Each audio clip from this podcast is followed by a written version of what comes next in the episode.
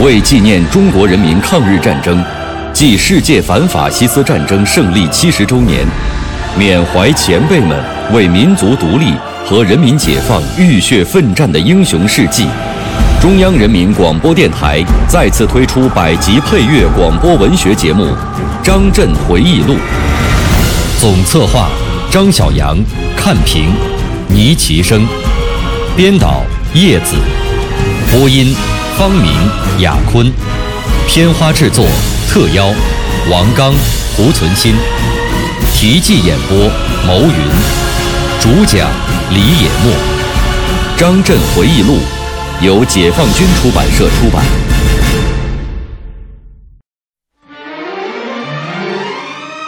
这颗子弹留在张震身上十个年头，伴随他度过了整个解放战争，直到全国解放，张震调北京工作后才取出来，由林松负责保存。张震想，这是留给孩子们最好的遗产。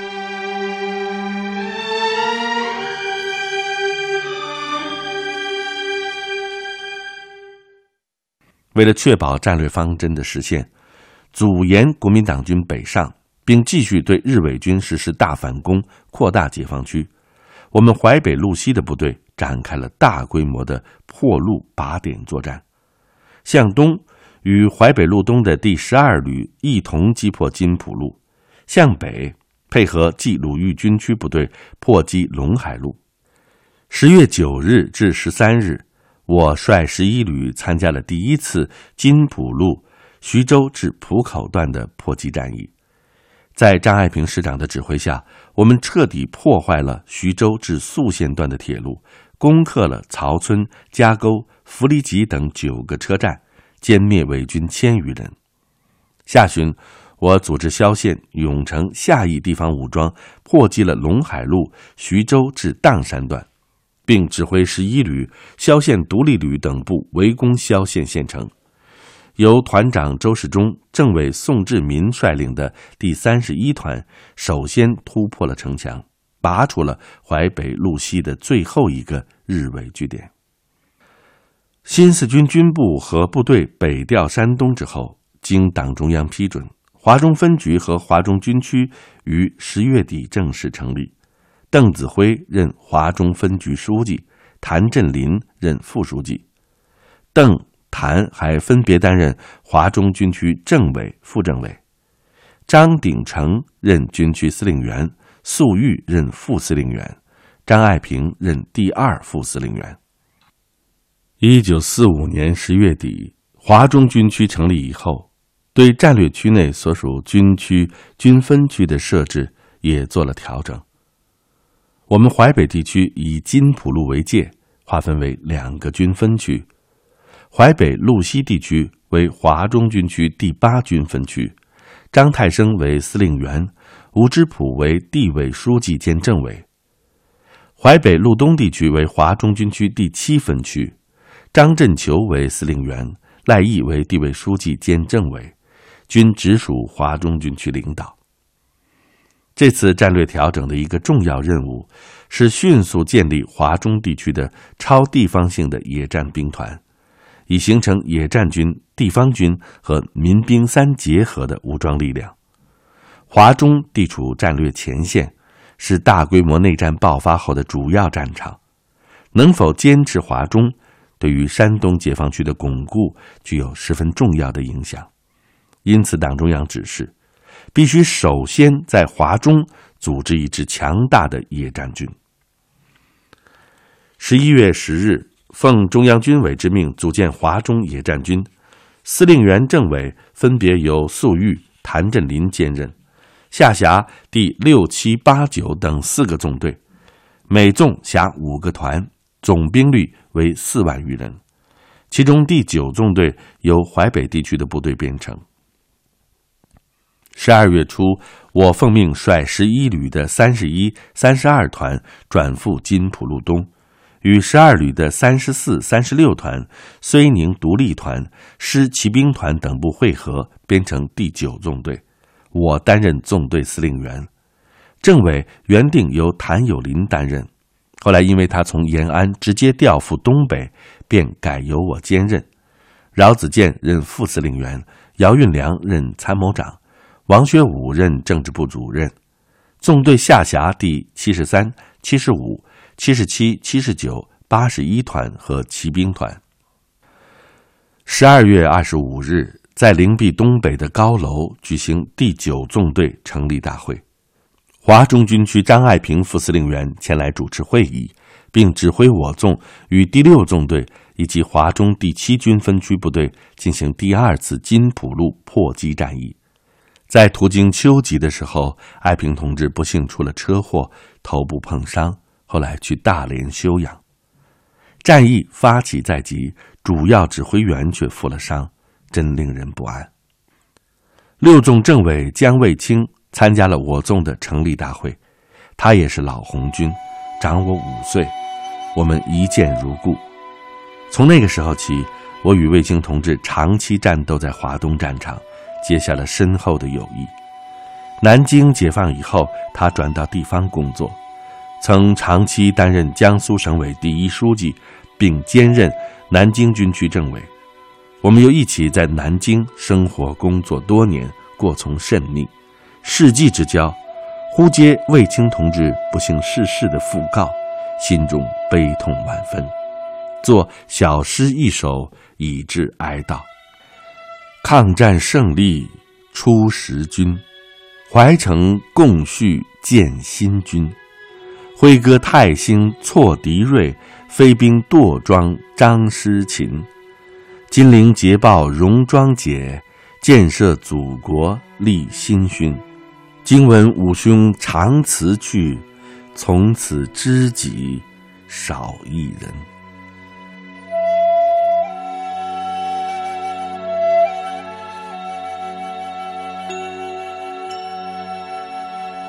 因情况变化，第二次金浦路破击战的计划后来做了调整。六纵奉命东返，另有新任务。我们纵队即奉命对徐宿段铁路实施了游击式破袭。就在破路之际，华中野战军司令部又命令我纵立即北上参加陇海路东段战役。战役发起之前。粟裕司令员带领作战科科长严振衡来我部部署任务。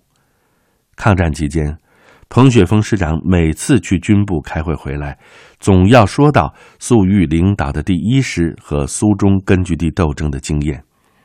在军部参加整风的时候，彭也讲他和粟很谈得来，所以我对粟裕同志心仪已久。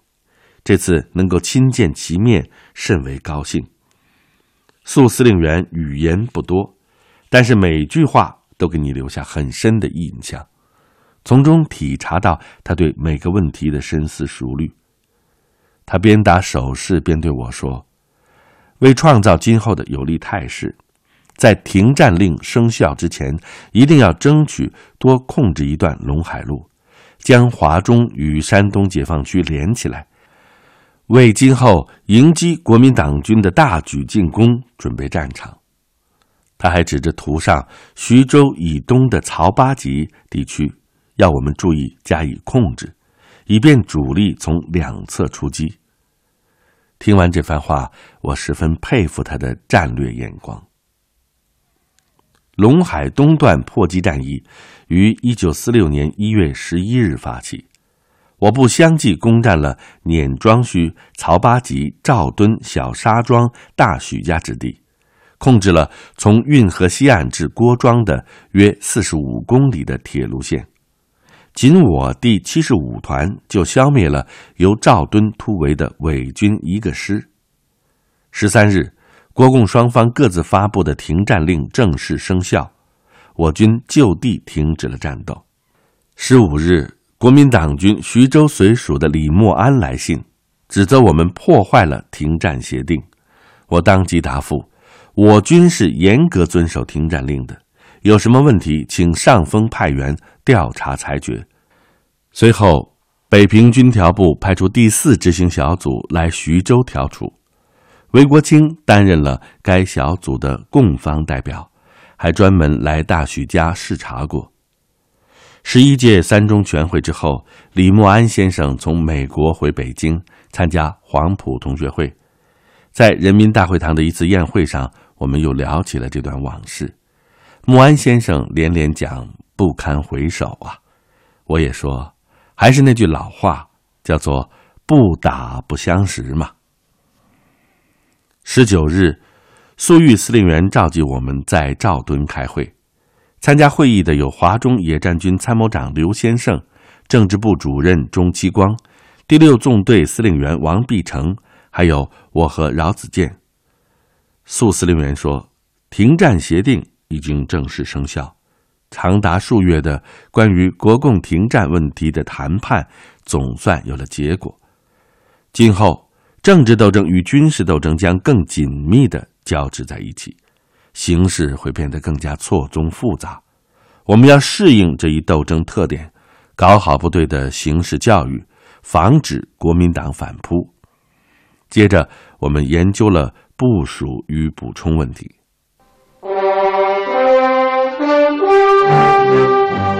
一位历经转战华东的将军的回忆，一曲百万雄师过大江的颂歌。虎踞龙盘今胜昔，天翻地覆慨而慷。他在解放战争中九死一生。我是蒲存昕，我是王刚。您现在收听到的是百集广播纪实作品《张震回忆录》第四章《转战华东》，题记演播牟云，主讲人李野墨。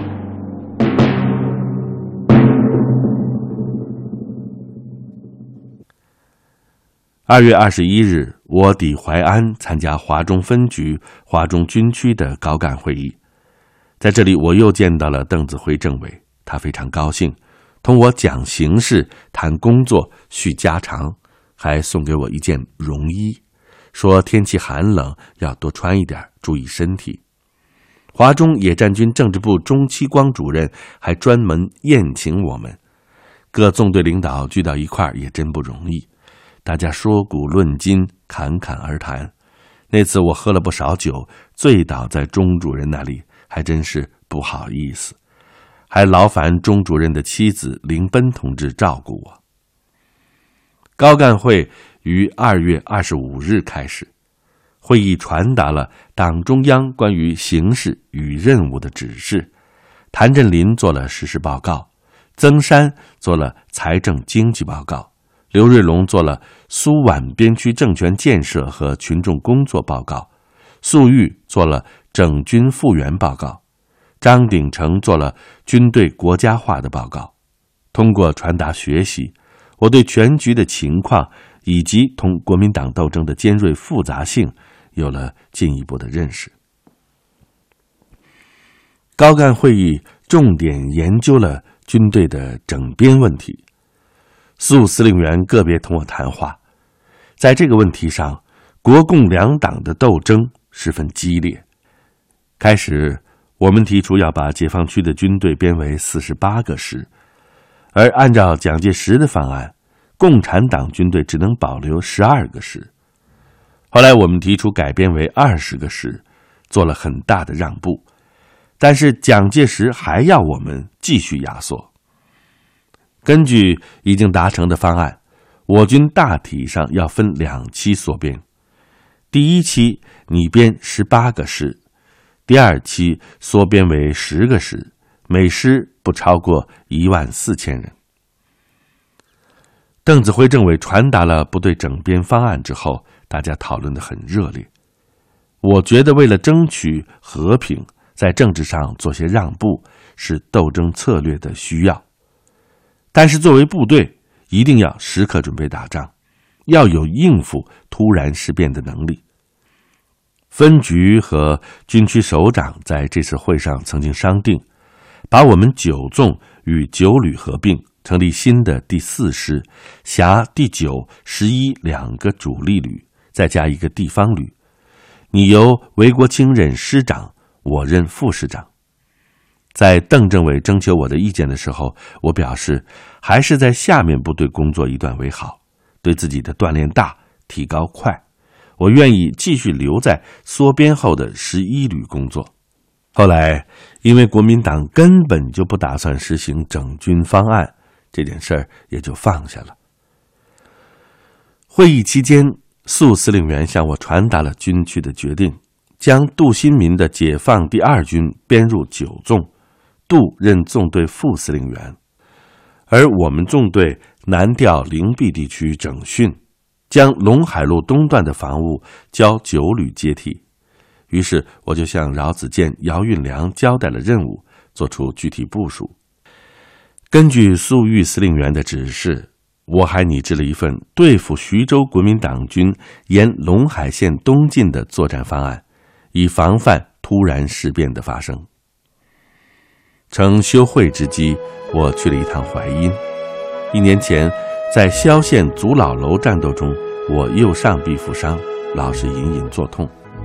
因为这里的仁慈医院有较好的设备，所以上门求医。医生给我做了 X 光透视，说子弹横在肩胛之下，需要动手术取出来。我一时难以下决心，因为我觉得时局多变，大规模的内战随时都可能爆发。所以还是等以后有时间再说吧。果然，三个月后战争来临，无暇再顾。就这样，这颗子弹留在我身上十个年头，伴随我度过了整个解放战争，直到全国解放，我调北京工作后才取出来，由林松负责保存。我想，这是留给孩子们的最好的遗。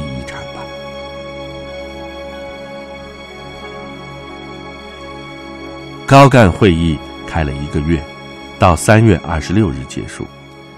离开淮安的时候，我一直在想：华中野战军四个野战纵队，三个在苏中，就我们九纵单独在淮北，面对徐州宿县蚌埠地区的敌人，一旦有事，如何从全局的角度来考虑与指挥部队行动呢？带着这个问题，我到粟司令员处请示今后的斗争方针。他对我说：“华中如果遇到突然事变，我们应该在淮南、淮北向西防守，在苏中、淮海向南取攻势，因为苏中地位重要，物产丰富，人口稠密，从战略上讲，更能对沪宁等地产生影响。”他的这些思想在解放战争的初期作战中得到了充分的体现。随着时间的推移，蒋介石假和谈真内战的阴谋逐渐暴露，我们对整个形势的发展也有了更清醒的认识。三月下旬以来，中共中央不断发出指示，要求各解放区加紧战备，准备应付全面内战。我们淮北地区是金浦路徐州至蚌埠段国民党重兵集团的必攻之地，在大规模内战一触即发的严峻形势之下，我们加紧了坚持淮北地区的各项准备工作。五月中旬，国民党军向我淮南路西根据地发动进攻，占领了定远等城，其长江下游的部队也频繁调动。有大举进犯苏中与苏北的可能，对淮北地区的蚕食也日益加剧，真是山雨欲来风满楼啊！于是我同吴芝普等研究淮北金浦路西的情况，并电告八分区，力争集中主力歼灭周围土顽，以稳定分区局面。在金浦路东地区，我同赖毅、张振球等也研究部署了任务。六月间，我九纵攻坚了淮巷子地区的土顽、唐广金部之后，决定北上隐集地区待机。这里位置适中，无论是对付南面还是对付西面来的敌人，均较为机动。就在我纵北上途中，华中军区于六月二十二日发来急电。蒋介石决心扩大内战，淮北部队待命统一行动。两天后，又电示我纵，直归率部南下的山东野战军陈毅司令员指挥。我立即命令部队做好准备，派饶子健赶赴山野司令部受领任务，并且将淮北地区的情况综合电告陈司令员。从日本宣布投降以来，经过十个月的谈谈打打打打谈谈，终于演变为一场大规模的内战。这场战争的根本动因在于。国民党反动派反共反人民的本质，他们以为倚仗着美帝国主义的支持与援助，就可以很快的打败中国共产党及其领导下的人民军队。到过灵璧的人都知道，垓下就在这里，这里还有虞姬墓。我们九纵和七分区的几位领导在一起闲扯的时候。还把蒋介石的倒行逆施同西楚霸王项羽以示暴力，企图称雄于世联系起来。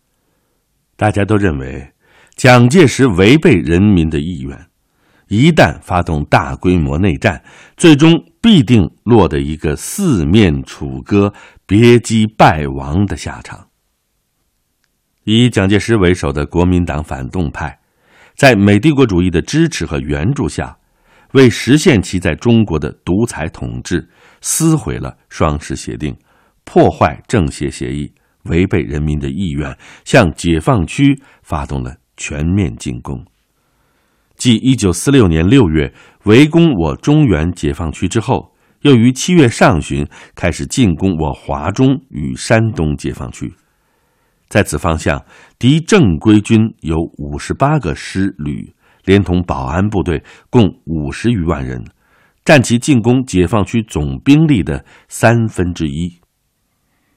敌人的主要企图和部署是，以徐州及其周围之重兵集团，分别向山东和华中解放区进击，打通徐州以东的陇海铁路，切断我华中与山东的联系；沿徐州以南的津浦铁路，快速机动兵力。由西向东，由南向北，向我淮南和淮北解放区进攻；同时，沿长江下游南通扬州之线北上，向我苏中解放区进攻，企图首先攻占华中解放区，然后再会攻山东解放区。华东地区的大规模自卫战争自此全面展开。为了迎击敌人的全面进攻。中央军委毛主席确定的战略计划是：以山东野战军主力南下淮北路东地区，华中野战军主力兵出淮南，以晋冀鲁豫野战军进击陇海路徐州至开封段南北地区，三路大军外线出击，会师于徐州以南的津浦线。后来根据战争的实际情况调整了计划。由外线出击转为内线歼敌，这样在华中战场就形成了淮北与苏中两个主要作战方向。